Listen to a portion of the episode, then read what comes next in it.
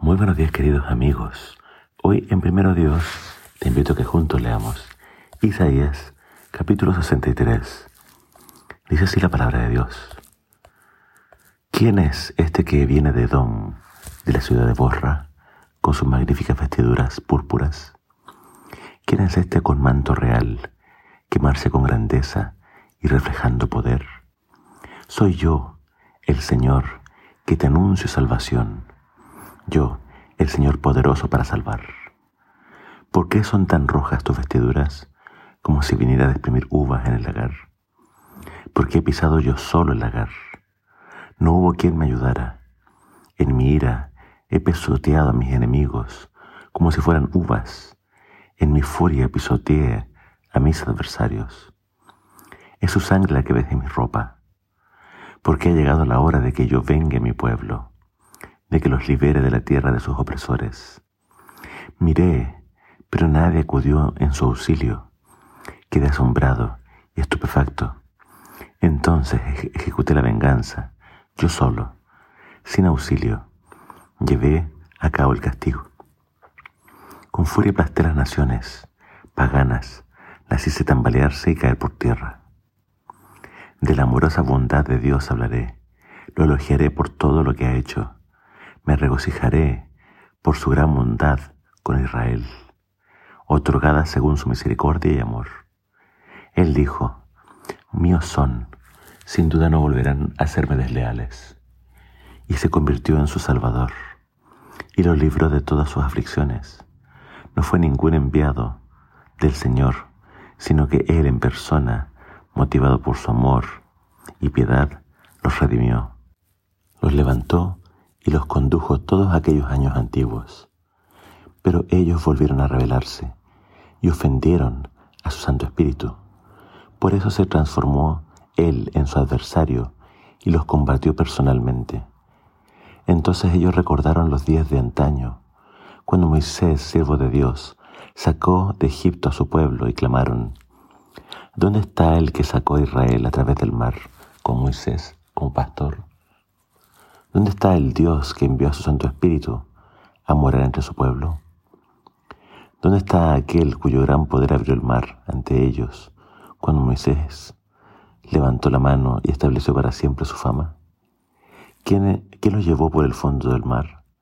Fueron como airosos caballos que corren por el desierto y jamás tropezaron como ganado que parece que pasa en los valles, el Espíritu del Señor les dio reposo.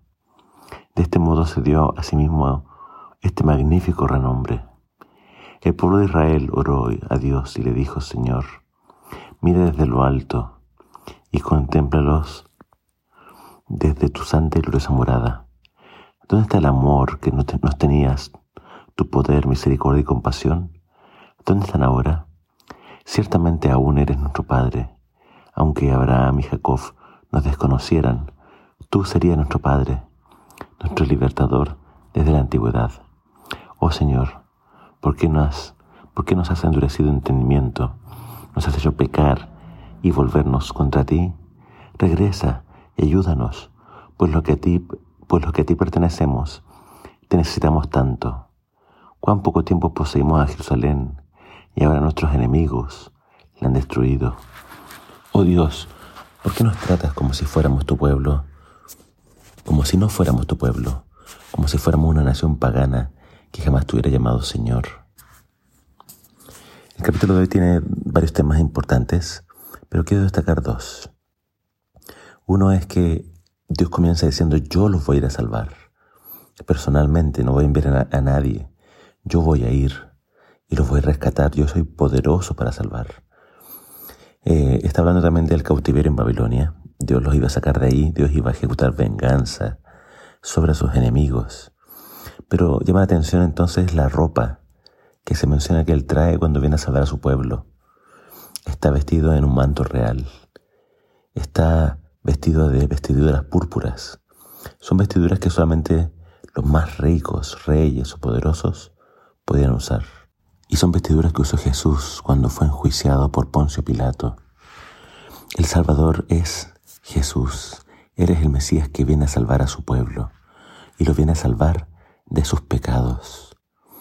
Acá habla de que la ropa de Jesús va a estar manchada con sangre y es una imagen que sale después en Apocalipsis. En Apocalipsis Jesús viene de los cielos a llevar a su pueblo, pero dice que Él va a pisar las uvas en el lagar. Y entonces eso equivale a la destrucción total de todos aquellos que fueron enemigos de Dios o enemigos de su pueblo. Por tanto, acá Dios habla de salvación, pero salvación para aquellos que sean su pueblo, para aquellos que permanezcan fieles en sus caminos. Y esta revelación de que Dios mismo iba a salvar a su pueblo llevó a Isaías a la alabanza y a la oración. Entonces, te dejo acá con el versículo 9. Dios lo libró de todas sus aflicciones. No fue ningún enviado del Señor, sino que Él en persona, motivado por su amor y piedad, los redimió, los levantó y los condujo todos aquellos años antiguos.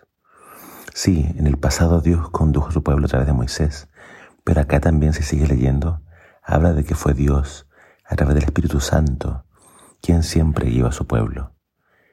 Nosotros necesitamos entonces ser salvos por Jesús, pero ser dirigidos por el Espíritu Santo. Ese fue el plan de Dios, siempre. Y vemos acá a toda la divinidad totalmente involucrados en nuestra salvación. Dios te ama, Dios quiere salvarte, pero tú también tienes que ser dócil y dejarte guiar por Dios.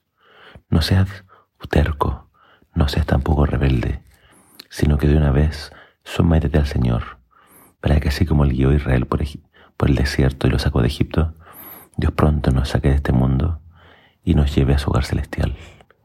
Que el Señor te bendiga.